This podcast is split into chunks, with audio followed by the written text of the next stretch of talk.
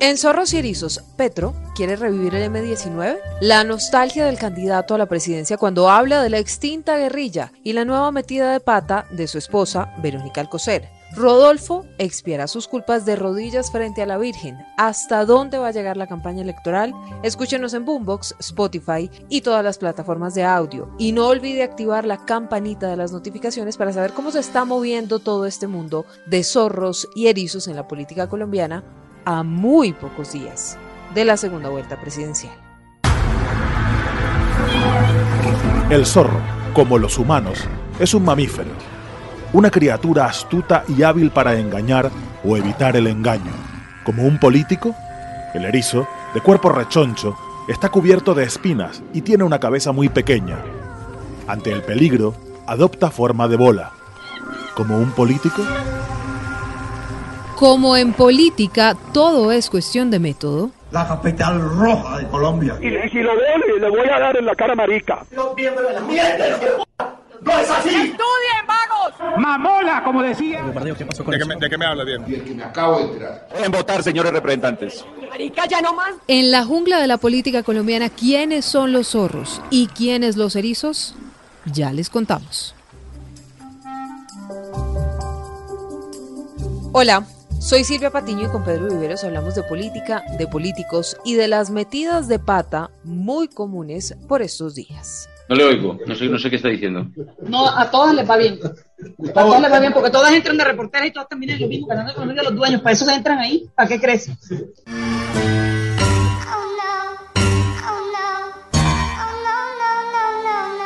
Verónica Alcocer, esposa de Gustavo Petro, aparece en varios de los conocidos Petro videos. El más reciente es este en el que denigra de las mujeres periodistas, pero es la misma Verónica Alcocer la banderada de la campaña de Gustavo Petro para temas relacionados con mujeres. Mi compromiso es con las mujeres de Colombia, con las madres, las actuales y las futuras. Como dice mi marido Gustavo Petro, Colombia será fuente de vida. Las quiero, mi corazón está con ustedes. Colombia es mujer. Pedro, esto no es un contrasentido que quien podría ser primera dama y manda a diario mensajes a las mujeres hable así de otras mujeres? Silvia, mire, yo oí esos audios y realmente quedé impresionado, pero no por ponerle a esto, digamos, un tinte feminista o como quieran llamarlo, sino por el respeto a la profesión de una persona. Yo recurrí hace unos días a, un libro de una política española que se llama Cayetana Álvarez de Toledo. Y ella escribe en ese libro una frase que a mí me parece muy importante y es que ella dice que ella quiere que la reconozcan por lo que piensa y no por su vagina. Y me da la impresión, Silvia, que este comentario de la, de la señora Alcocer tiene en su mente el pensamiento, ese pensamiento en el que referencian a las mujeres contrario a lo que piensa Cayetana, con la vagina y no con lo que piensa una mujer. Para la señora Alcocer, una mujer que llega al periodismo no la califican por lo que piensa y por su trabajo, sino por su vagina. Por eso recordé mucho el libro de Cayetana Álvarez de Toledo que se llama Políticamente Incorrecta o Políticamente Indeseable, algo así se llama, creo que se llama Políticamente Indeseable, que lo recomiendo mucho porque es una persona que como mujer y como persona plantea la posición de una mujer muy moderna y no tan apegada a eso que la señora Alcocer dijo en ese comentario, Silvia. Por eso me quedo con la frase de Cayetana Álvarez de Toledo, que me pareció muy oportuna en cuanto a la interpretación que tienen algunas mujeres de otras mujeres. El libro, Pedro, se llama Políticamente Indeseable. Mientras usted estaba hablando, aquí lo googleé y entonces ese es el nombre de ese libro que usted está citando de Cayetana Álvarez de Toledo, políticamente indeseable. Bueno, todo se ha dicho, Pedro. Digamos que a través de su cuenta en Twitter, en un mensaje, Verónica Alcocer ofreció disculpas. Ella dice, ofrezco disculpas sinceras a las periodistas. Pero en medio de ese mensaje, insiste en que su declaración fue sacada de contexto y fue producto de una grabación ilegal. Parece que cogieron de moda ahora esa frase de que todo está sacado de contexto, no solamente de la campaña de Gustavo Petro, también de la de Rodolfo Hernández y vamos a ver varios ejemplos ahora. Pero Pedro, ¿sí la sacaron de contexto? ¿Cómo saca uno de contexto una frase tan contundente como esa que oímos ahorita de Verónica Alcocer denigrando a las mujeres periodistas, que me incluyo porque yo también empecé de reportera y estoy donde estoy ciertamente no por haberme ni casado ni acostado con ningún jefe. Silvia, yo creo que la política hoy uno tiene que sostener, si se mete en ese oficio de la política, uno tiene que sostener lo que dice en privado en público. Yo creo que la época esa donde uno se enteraba de qué había ocurrido en una negociación de políticos y solo se enteraba 50 años después cuando se levantaba el veto, esa época ya pasó. Hoy en día le corresponde a un político y a su familia, a su entorno, sobre todo Gustavo Petro que decidió meter a toda la familia en la política. Y cuando uno mete a la familia en la política, pues estas personas tienen que cuidarse y decir lo mismo que dicen en privado, decirlo en público, Silvia. Esas grabaciones. ¿A usted no le parece que esas grabaciones fueron ilegales? No, Silvia, Pero no le parece de pronto, no le parece que igual filtrar, grabar unas conversaciones o unas reuniones privadas de una campaña o de lo que sea, eh, no, eso no tiene un tinte de ilegalidad por alguna parte? Mire, Silvia, hace unos años, creo que dos años, nos enteramos que el señor Pacho Santos estaba diciendo una cosa con la después canciller, la doctora Claudia Blum, en un sitio en Washington, D.C. Y eran miembros del gobierno que alguien los grabó. Y el debate en ese momento no giró en la ilegalidad de las grabaciones, giró en lo que había dicho Pacho Santos y la señora Claudia Blum. De eso lo debatimos aquí todos y lo criticamos de una manera u de otra. Le pongo solo ese ejemplo, como muchos otros. Esta grabación era una grabación de varias personas en Zoom que alguien de los que participó decidió entregársela a un medio de comunicación. Eso no es eh, ilegal, eso es una filtración de un miembro que estaba en esa reunión y fue y se lo entregó a los medios de comunicación. Entre otras cosas, parece que no fue un solo medio, sino a varios medios a quienes le entregó esa grabación. Usted dice, Pedro, que mm, de alguna manera el debate no puede seguir girando en torno a eso que han empezado desde el principio a decir en el pacto histórico de que se trata de una ilegalidad, de que cortaron 20 segundos de un video y del otro y que todo lo han sacado de contexto? Silvia, aquí todo lo que salió hay que debatirlo y si hay más contexto, pues que saquen toda la grabación. Como dijo el señor Petro, que entre otras cosas no ha cumplido porque dijo que, iba a, que esa campaña iba a sacar todos los videos en bruto y no los ha sacado. Créame que sinceramente de todo lo que he oído, siempre saco uno conclusiones. Hay cosas que son de la campaña, y en eso coincido con usted. Hay estrategas de campaña que utilizan la publicidad negativa. Eso es válido, Silvia.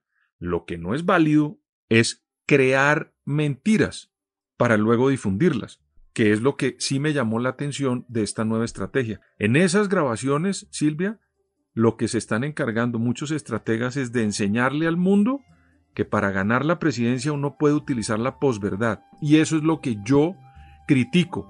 Para muchos eso no es un delito. Para mí es cuestionable moral y éticamente que alguien invente mentiras para ganar el poder, Silvia. No, hagan publicidad negativa con hechos reales. Eso, por ejemplo, del señor Rodolfo Hernández de Vitalogic. Eso no es una invención. El señor tiene que ir a presentarse a la justicia. ¿Por qué? Pues porque hay unos hechos que lo está tramitando un juzgado. ¿Cómo no le hacen publicidad a eso? Pues claro que tienen que hacérsela porque eso es verdad, pero no inventarse lo que se inventaron contra Sergio Fajardo, contra el señor Alejandro Gaviria, contra Federico Gutiérrez y contra Rodolfo Hernández para ganar el poder. Eso es lo que yo critico, Silvia. Sí, parece que no fuera una competencia en franca lid, por lo menos es lo que queda al descubierto. Petro sigue recorriendo las regiones del país en las que perdió en primera vuelta, porque hay unas regiones específicas en donde Rodolfo Hernández ganó. Estuvo en Anserma Caldas y esto pasó. Le cuento, no, yo hablo con mucha gente y yo les digo, muchachos, donde el M19 existiera como mi movimiento cuando nació, todos los que estamos aquí éramos del M19. Sí, claro. yo no sé si revivirlo, porque eso es como los Beatles. Sí, nunca muere. Sí, queda el espíritu ahí pero también reiniciarlo se vuelve problemático. Sí, porque ya no es lo mismo. Es otra historia, otra vida.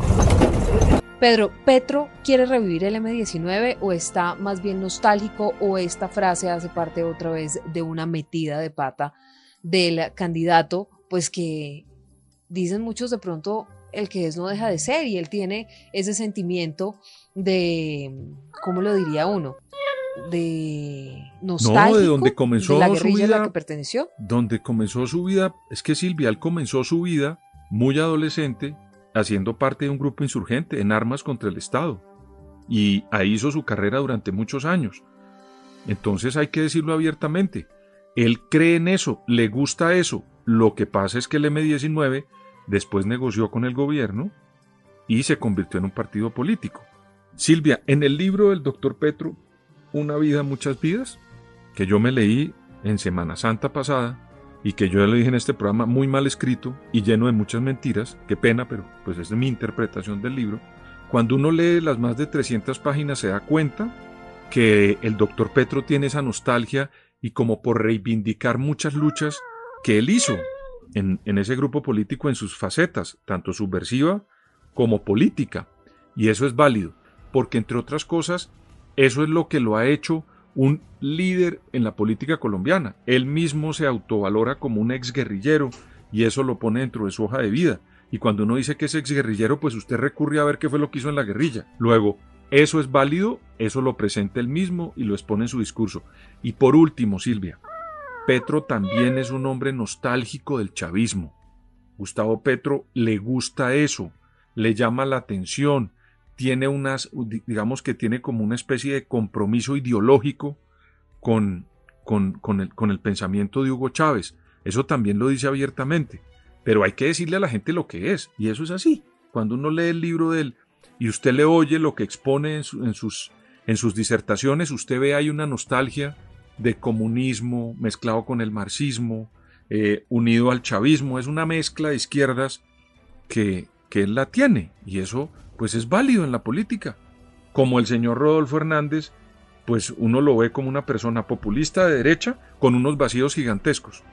Así simple. Es que de, de, Rodolfo Hernández también vamos a hablar porque esto no solamente se trata, digamos, de revisar o de mirar las metidas de pata de la campaña de Gustavo Petro, tal vez por ese afán de llegar a la presidencia en momentos en que los resultados podrían estar tremendamente apretados, es que han caído en una cantidad de errores. Rodolfo Hernández es el rey de las metidas de pata. Lo peor es que como en la campaña de Petro cuando las mete dice que lo descontextualizaron, pero sus embarradas, Pedro, son de vieja data. Como les dije, en política recibimos a la Virgen Santísima y todas las putas que vivan en el mismo barrio con ella. Y los partos que han tenido son como 400 al año. Una fábrica hace chinitos pobres. ¿Qué vamos a pagar teniendo todos esos barrigones ahí durmiendo todo el día? Decir, Yo sé que usted es un lavaculo de la politiquería. No, señor, no sea grosero, no sea grosero, señor. Me hago de huevar, hijo de puta, si usted sigue jodiéndome. Hijo de puta, le pego su tiro, malparido. Para el bichado, ¿eso qué? El departamento del bichada. ¿Y cuál es la capital?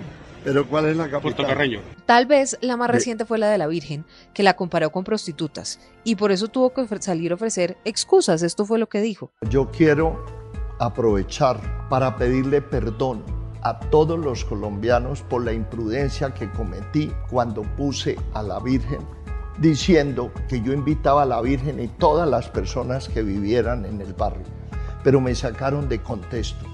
Los competidores todo me lo critican. Yo no quise decir eso. Yo sé que ofendí a muchas personas. No fue mi intención. Acepto en mi corazón y en mi conciencia que me equivoqué. Mil perdones. Rodolfo, ¿y estos mea culpas sí son suficientes para reparar el daño? ¿Le cuestan a la campaña en votos o no le cuestan a las campañas en, voto, en votos todos estos errores, salidas en falso, comentarios eh, desproporcionados, malintencionados muchas veces? Silvia, el señor Rodolfo Hernández se hizo famoso por darle un golpe a un concejal y periodista en una época. Imagínese usted lo que tenemos del otro lado. Una persona que sale a la luz pública dándole un golpe a otra persona, con un discurso eh, totalmente radical, populista, de derecha. Eh, eso es ese señor Rodolfo Hernández. Es que a mí no, yo no me, yo le digo que es de derecha, Silvia, por meterlo en ese costal, porque a veces en alguna bolsa, porque nadie sabe. Sí, porque uno no, uno, uno lo ve más con esas inclinaciones, pero a veces dice unas cosas que uno queda totalmente desconcertado, porque es algo como ecléctico, una persona que tiene una cantidad de cosas ahí metidas, una mezcla ah, que es bien compleja de definir y con muchos vacíos, Silvia. Y para concluirle solamente lo del señor Rodolfo Hernández, Ese señor existe hoy en la política, Silvia, porque tiene un discurso radical contra la corrupción con unos hechos que cumplió en Bucaramanga, porque eso también es cierto, lo cumplió en su, en su lucha contra la corrupción. Eso y además el antipetrismo. Eso es lo que es el señor, en mi opinión. No es más, si no existiera Gustavo Petro en esta campaña, yo le aseguro que el señor Rodolfo Hernández no estaba en la segunda vuelta presidencial. Entonces, no, seguramente no. Ahora, sobre el debate obligatorio por la tutela, hay una cantidad de ires y venires. Esto dijo Rodolfo Hernández. Vamos a pedir una aclaración de cuál es el contexto de lo, de lo que pide el, el tribunal para poder saber cómo vamos a organizar eso. Claro, yo siempre he cumplido con todo. Entonces, ¿cómo me van a, pretender que no cumpla eh, después de, por cualquier cosa que haya ocurrido?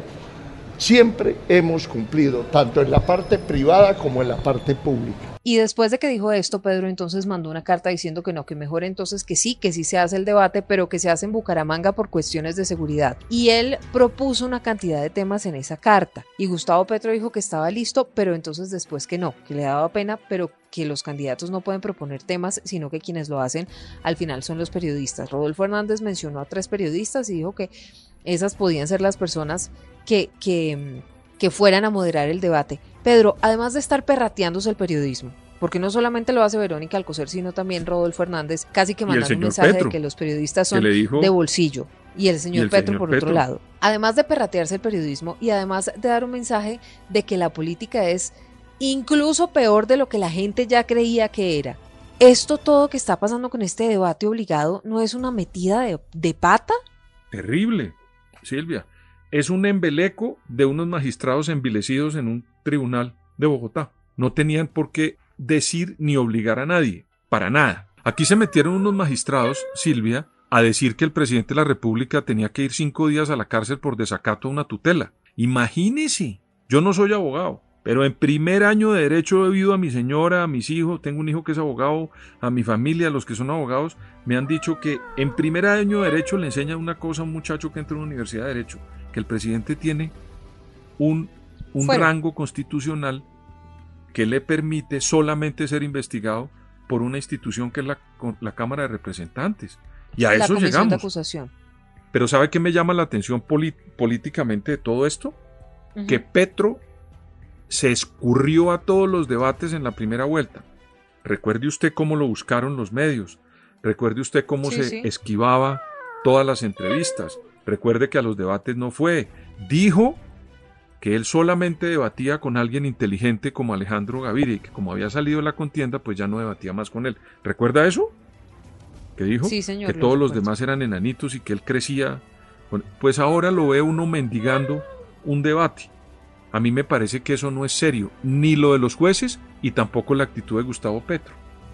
Pero tampoco la de Rodolfo señor- Hernández, que además al final está poniendo una señor- cantidad de trabas. El señor, perdón, No, ¿no le parece? Es que Rodolfo Hernández también se está burlando un poco de la situación. Entonces manda una carta larguísima poniendo una cantidad de condiciones y diciendo que entonces que el debate tiene que ser cómo mueve usted a toda una logística para hacer un debate hasta Bucaramanga porque el señor dice que no tiene las- la seguridad garantizada. Es decir, por donde se le vea, a mí me parece que esto es un despropósito. Mire, Silvia, todo esto se ha salido de madre. Nadie ha sabido manejar estas campañas. Los colombianos estamos a puertas de elegir el primer presidente populista de Colombia y no supimos manejar la campaña, ninguno, en este, en este oficio. Vamos a ver si sabemos los colombianos controlar al primer presidente populista que va a tener Colombia, izquierda o derecha. Esta campaña va a pasar a la historia como una ignominia en materia de procesos electorales, pero tenemos que escoger entre dos. Como quien dice, qué desmadre de campaña.